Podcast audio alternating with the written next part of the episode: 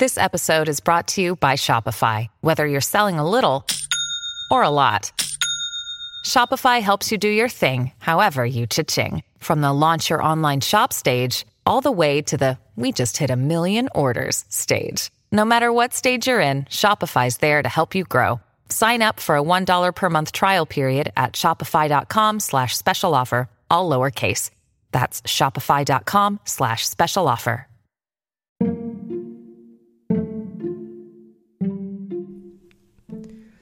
皆さんこんにちは。カリフォルニアから自分を大切にすることで自分の価値が分かり、人からも大切にしてもらえる思考でセルフケアを提供しているセルフケアコンサルタントのまーちゃんです。今日もこのポッドキャストが皆さんの気持ちに寄り添うものであったらいいなと思っています。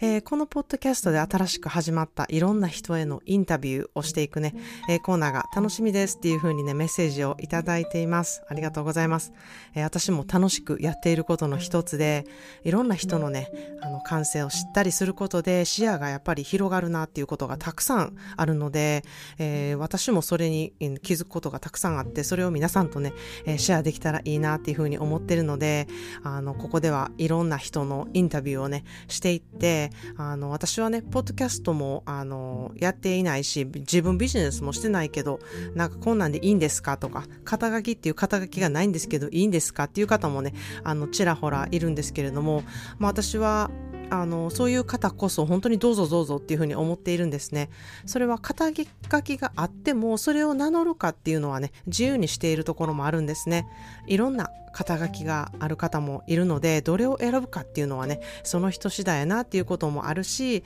肩書きがなくても、その人らしさっていうのは、この10個の、えー、セルフケアの質問で知ることができると思うので、本当にいろんな人にやってもらってシェアしていけたら、えー、その肩書きで人をジャッジするとかではなく、いろいろいてよしっていうね、素敵な世界が広がるなっていうふうにワクワクしながら、えー、やっております。えー、まあ、そんなでですね、今日は、えー、視覚より情熱が先というテーマでお話ししたいなっていうふうに思っています。えー、日本はやはり、うん、学歴社会っていうことがすごく、あの、目立つなっていうふうに思うんですね。やはり、えー、日本を外国から見ていると、すごくそれを感じたりもしますし、特にね、えー、視覚重視な文化やな、視覚をね、すごく重んじている人が多いなっていう印象もすごくあるんですね。まあ私が個人コンサルをしていても、えー、こういうことしたいんですけれども、まず資格をね、取ってからじゃないと、あのー、できないですって言ってる方がいたりとか、資格がないと一人前じゃないっていうふうに思っている方、えー、資格がないとお金が稼げないって思っている方、そんなね、えー、方が強いし、そういう風習がね、すごく強いなっていうふうに私自身、あの、感じることが多いんですね。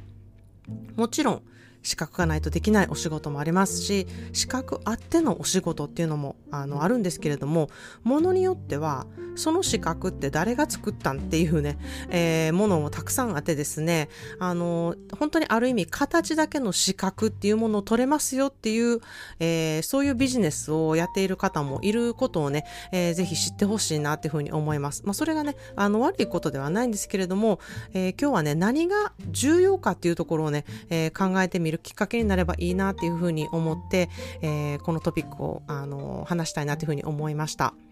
まあ、あの、今日のタイトルにね、あるように、私は情熱が何をするにしても一番大事やっていうふうにあの思ってるんですね。じゃあ情熱って何やねん？自分が情熱に感じることって何やねん？それが何か知りたいっていう人がね、やはり個人コンサルしててもたくさんいるんですね。で、まあ、情熱が何かを知るっていうことをするのにあたって何をしなきゃいけないかっていうのは、まず自分の好きなことを知るっていうことなんですよね。何が好きなのかとか、どういうことやってることが居心地いいなって思うのかとか、えー、まあ、好きなことを行動していくっていうことが、えー、情熱につながるっていうふうに私は強く思っています。まあ、まさに私の今までの人生が情熱あっての人生だからなんですね。まあ私もあの何度もこのポッドキャストでお伝えしているんですけれども、私は高校留学をするためにアメリカに来たんですね。で、その時、英語が話せたかっていうと、いやもう本当に全く話せなかったんですよ。ホストファミリーが、えー、空港までの迎えに来てくれて飛行機何時間やったん？っていう質問に対して、えー、私は16歳ですっていう答えを言ったぐらい本当に何もわからない状態ちょっとは話せるんですけれども何か聞き取れないしそれに対してどう答えるかってことが本当にできないレベルだったんですね。で、まあ、ほとんどの人が、まあ、英語がある程度できてからあの留学しようとか英語の成績が良くないと留学できないっていうふうに考えている方が多いんじゃないかなっていうふうに思うんですね。そこをま突破してから留学を考えようっていうふうにねあの思う方が多いと思うんですけれども私の場合は情熱が先やったんですよ。留学したい他の文化を学びたい英語を話せるようになりたいから留学したいじゃあ留学するには何が必要なのかっていうとこ調べると、あ、 TOEFL のスコアを取らないといけないねんな。じゃあ勉強してそのスコアを取って留学しよう。っていうふうに、こう情熱が先で、こうしたいっていうことがあるからそれに関わる条件を満たそうとして、えー、頑張ろうとするし、モチベーションになってそれを活かそうっていうふうにするんですね。これがまず、えー、 TOEFL の点を上げてからどの学校に行くか検討しようとか、上がった時に、えー、タイミングよく高校留学なのか大学留学留学なのか、えー、どっちかに考えてみようっていうふうにしているとですね、モチベもスピードもかなり下がるなっていうふうに私は思っています。まあ、もしかしたらそれが励みになって、えー、頑張れる方もいるのかもしれないんですけれども、えー、情熱っていうものはものすごくそのスピード感を上げるし、モチベも上げる能力がめちゃくちゃある感情だなっていうふうに私は思っているんですね。英語ができてなくても外国に行くことはできるんですよね。話せるようになってからって言っているのであれば、じゃあ話せるようになっててから行くってどれぐらい話せるようになったら話せるっていうことになるのかっていう話せる定義って何なんでしょうっていうふうに私思うんですね。なのでそんな風にこう何々しないとできないって思ってることをちょっとひっくり返してみてまず自分がやりたいこと情熱を先にするっていうことをやってみるっていうことをね、あの一度、うん、体感してほしいなっていうふうに思います。情熱を先にするっていうことが一番モチベが上がるし、一番スピードよく達成することができるっていうことをね、えー、感じ取られる人が多いんじゃないかなっていうふうに思います。まあ私のワインのお仕事もそうなんですね。まあ、働いていた会社が、まあ、以前もお話したんですけれども、ワインの農業協会で、まあ、私は大学をマーケティングで卒業しているわけではないんですよ。なので、働いてる中で、いや、マーケティングって面白いなとか思ってきたんだけど、まあ、自分がね、マーケティングの別に先行度ってるわけじゃないし、マーケティングの勉強しているわけじゃないけれども、このポジションっていけるのかなっていうことを考えた場合、まあ、日本の文化を知っているまあ、それもね、えー、知っている分野に入るのか入らないのかっていうのは自分が決めることなんですよね。まあ、私はアメリカの他の人に比べて、えー、自分は日本で育ったっていう日本の文化を知っているうちに入るというふうに自分で決めるわけですよね。で、そこで、まあ、バイリンガルやなっていうこと。まあ、これもね、どこをバイリンガルという線を引くかっていうとこなんですよね。日本語も英語も完璧にできるのがバイリンガルであれば私はバイリンガルではないんですよ。でもある程度、まあ、日本語も話せるし英語も話せるな。それをバイリンガルと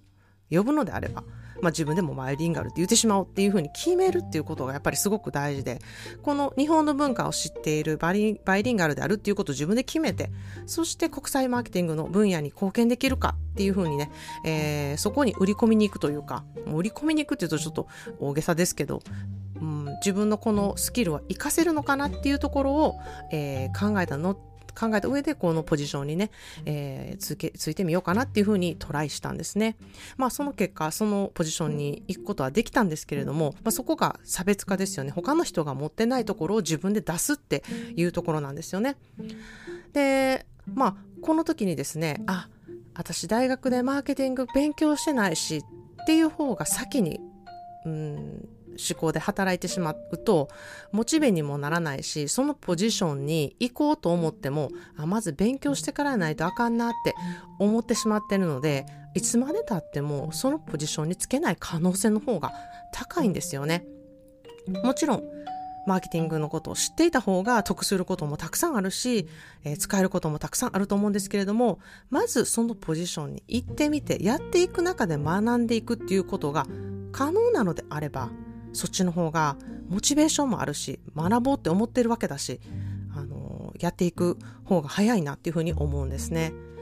もちろんそこにたどり着くためには自分のやりたい情熱っていうことを伝えることが大事だと思うし自分の持ってるスキル私の言うここでは日本の文化を知っているということバイリンガルっていうことをこう伝えるっていうことっていうことをねすることを大事なんじゃないかなっていうふうに思ってるんですね。まあ、そんなん言ってもなんか日本の文化知ってるうちに入れへんしとか、私がさっき言ってたみたいにバイリンガルっていうほどのバイリンガルでもないしっていうね、えー、自分がそこまで自信持って言うことちゃうしっていうことを思っているとですね、前に進めないんですよね。でもこのように自分はそこまで言えるわけじゃないしって思ってる方が本当にやっぱり多くて言ってみる自分の状況を言ってみる自分の興味あることを説明してみるっていうことをやらないでえ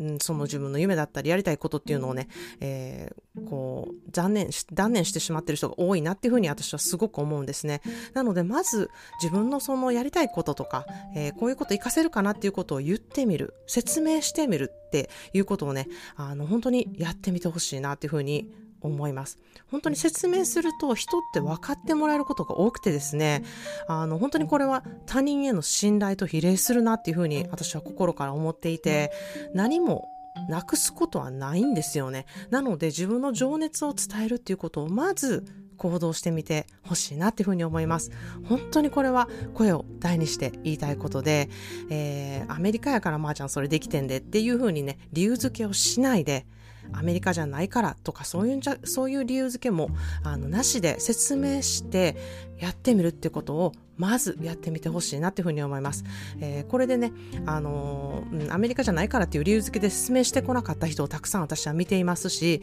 えー、とにかく説明してくださいっていうふうにね、押すことでやってみて、その説明をしてみて変化をゲットしゲットしたね方を日本でたくさん見ているんですね。なので本当にあの声を大にして説明する自分の情熱をあの伝えてみるっていうことがねどれだけ、えー、大事かっていうことを私は、えー、本当に身をもってあの感じています。そしてワインのマーケティングのお仕事の後は、まあ、テイスティングの方のポジションにもついたんですけれども、やはり私もここでお客さんに好きなワインっていうものを知ってほしいなとか、もっとお客さんと関わっていきたいな、こう事務の仕事とかではなくって、こう接客業っていう方にね、関わっていきたいなっていうふうに思ったのも、あの、ポジションを変えようと思ったところのあの理由の一つだったんですね。まあ、自分がお酒を飲める年になって何もワインのことが分からず飲んでみて感じたことを経験したっていうところをね、元にワインの楽しさとか深さとか味わいとかをね、えー、知ってほしいとか、自分が何が好きなのかをね、知ってほしいっていう情熱があったので、このポジションに就きたいっていうふうにあの思ったんですね。もちろんソムリエの資格がないから、あのポジションに疲れへんなと思っていたらできないお仕事であったんですけれども、うん、もしねこのポジションをやってみてもっともっと深めていきたいなと思った時にソムリエの資格があのあればあソムリかソムリエの、ね、資格が取れればいいなっていうふうに思ったし、まあ、その道もありだなっていうまずあのうん、オプションとしてそれを知っておくっていうことでまずは自分の味わってきた経験を資格の代わりにワインが好きっていう情熱を資格の代わりに履歴書とともに提示してお仕事を得ることができたんですね。そして今やっているセルフケアスペシャリストのお仕事もそうなんですね。セルフケアスペシャリストなんて資格はないんですよ。自分が得意とすること、人から価値があると思っていただけることを知って自分で価値を感じて生きがいに感じてやっているからこそ自分でそれをこう堂々と名乗っているっていうことなんですね。実はここ最近、まー、ちゃんの3ヶ月の講座を受けるとセルフケアの資格が取れるんですか？みたいな質問をいただいて、もう椅子から転げそうになったんですね。まあ、セルフケアって資格とかそういうものではなくって皆それぞれやるもので、あの、お風呂が入ることが好きですっていう人に、お風呂のスペシャリストって資格あるんでしょうかって言ってるようなもので、あの、これも本当すべて自分がこう育ってきた環境、外国で30年暮らしてきた経験、働いてきた経験、言葉を取得してきた経験、いろんなバックグラウンドの人種の人とかと関わってきた経験から取得してきたものを私自身活かしていることなんですね。もちろんコーチングとかカウンセリング要素はあるので、えー、あのそういう資格っていうところもねあの取っていけるよいこうと思えば、うん、取ってることもできるなっていうふうに思うんですね、えー、でも、まあ、私はもしたとえ精神科医という資格があったとしてもそれを使わずこのビジネスをやっていきたいという方針でやっているんですね。あの、まあ、精神科医という資格があれば、うん、この症状はこういうことですっていうネーミングをつけてね、えー、そそういうことを診断できるっていう資格はできるんですけれども、まあ、私はそこにネーミングをつけるっていうところに趣を置くのではなく自分をいかにどう生かしていけるか自分自身の宝物を自分で知ってそれをどう輝かしていけるのか自分の価値をどう提示していくのかっていうのをね自分で見つけてやっていく方法をガイドしたり自分の満足の仕方自分らしい生き方をするためにはどのようにしていけばいいのか人と寄り添うために人のためになるにはどんな生き方が自分に合っているのかっていうことを人それぞれねやはりみんな違うのでそのやり方っていうのを一人一人見つけてやっていくことに私は情熱を感じているんですねでそこに特化するための勉強っていうのはね本当に今後もずっと続けていきたいなっていうふうに思っているんですけれどもあのそこにねあのすることにあたって資格がいるのであれば資格は取りたいなっていうふうに思っています。えー、まあ、私の息子の校内は今年高校を卒業したんですね。で、まあ、大学を決めるのに何をしたいのかっていうのはやはり大きな進路に関わってくる決断っていうふうにね、思う方がすごく多いと思うんですね。もちろん中学校とか高校とかで決めないといけない学科っていうのもあると思うんですけれども小さい頃から何が好きなのかとか何をやっていると楽しいのかとかそういうところにフォーカスしてさせることを、うん、やっていったら自分の好きが分かる人でずっとあるなっていうふうに思っているんですね。まあ、そこを大事にすることそして大学の時に自分がこれからしたいことが分かっている人ってあんまりいないっていうことをあのもし分かっていたらあの、うん、だいぶ楽になるっていうこと。それでもしこういうことをやっていきたいっていうことが本当にもう分かっている人がいるのであればそれは本当に素晴らしいことで、うん、それがあの全てではない。分からなくてもいい。好きなことさえ分かっていたら、まあ、それに向けてじゃあ何が必要か。でそれが変わった時でも、まあ、これがまずあったら融通きくかもなっていうことにフォーカスすることとかを、えーまあ、その後ねいろいろ調整が自分で効くようにやっていったら大丈夫なんじゃないかなっていうふうに、えー、思い背中をこう押してあげることができできたら、うん、親としていいんじゃないかなっていうふうにあの私自身は思っているんですね。まあ、もちろんこの考え方が、いや、まー、あ、ちゃんちょっとそれ緩すぎるでとか、そんなんで現実やっていかれへんでっていうね、あの厳しい意見もあるかもしれないんですけれども、まあ、私自身が今まで生きてきた情熱っていうのを重視する生き方が本当に何がどうなっても自分が決めた道で納得と充実感に本当に溢れているのでこう誰かのせいにすることもなければ誰かのために生きることではなく本当に自分で選んできた道というところにあの本当に自信が勝手にできて肯定感も上がるっていうループをね、えー、自分で常に作っているなっていうふうにあの感じているからなんですね。本当に情熱が先であれば苦労もこう苦に思わないし頑張りたい欲もこうモチベーションも上がってきてもう自然と上がってくるんですよね。なのであの達成感した時も達成感を得た時も本当にすごくあの自分に自信ができるし本当の意味での自分の満足とか幸せっていうものをね体で感じることができるっていうふうに身をもってお伝えしたいなというふうに思ってます。もしこれからの方向性に悩んでいる方がいれば、この情熱が先という考えで少し楽になったり、やっぱりこうする方がいいんやなっていうふうにね、納得できる決断ができたらいいなというふうに思っています。そんなで今日のトピックにふさわしい今日の言葉の花束です。Without emotion, there's no beauty. 美しさは感情なしでは得れない。Without emotion, there's no beauty. 美しさは感情なしでは得れないという言葉です。まあこれちょっと、えー、直訳的に訳したんですけれども、今日のトピック風に言い換えるとですね、情熱なしでは人生の満足を体感できないといったようなね、意味に捉えるような、捉えることができるんじゃないかなっていうふうに思います。情熱なしでは人生の美を体感できない。Without emotion, there's no beauty. 情熱なしでは自分性の美を体感できない。えー、私の人生は情熱が本当に全て、情熱が常に先の人生で、これからも、うん、ずっとずっとそうしていくなっていうふうに自分で思っています。それは十分人生の美を日々感じれる生活を送れている、今までも送ってきたなっていうふうにね、感じているからなんですね。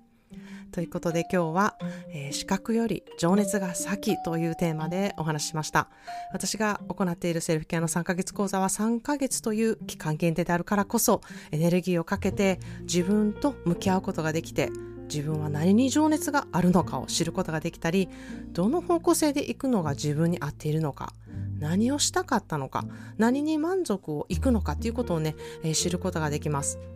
まあそれってね本当にもう自分の中に答えはあってですねそれが自分の中にあるからこそ見えてないので他の人の意見を聞くことだったり、えー、自分の気持ちを言語化していくことアウトプットをまずしていくことで気づくことが本当に山ほどあります。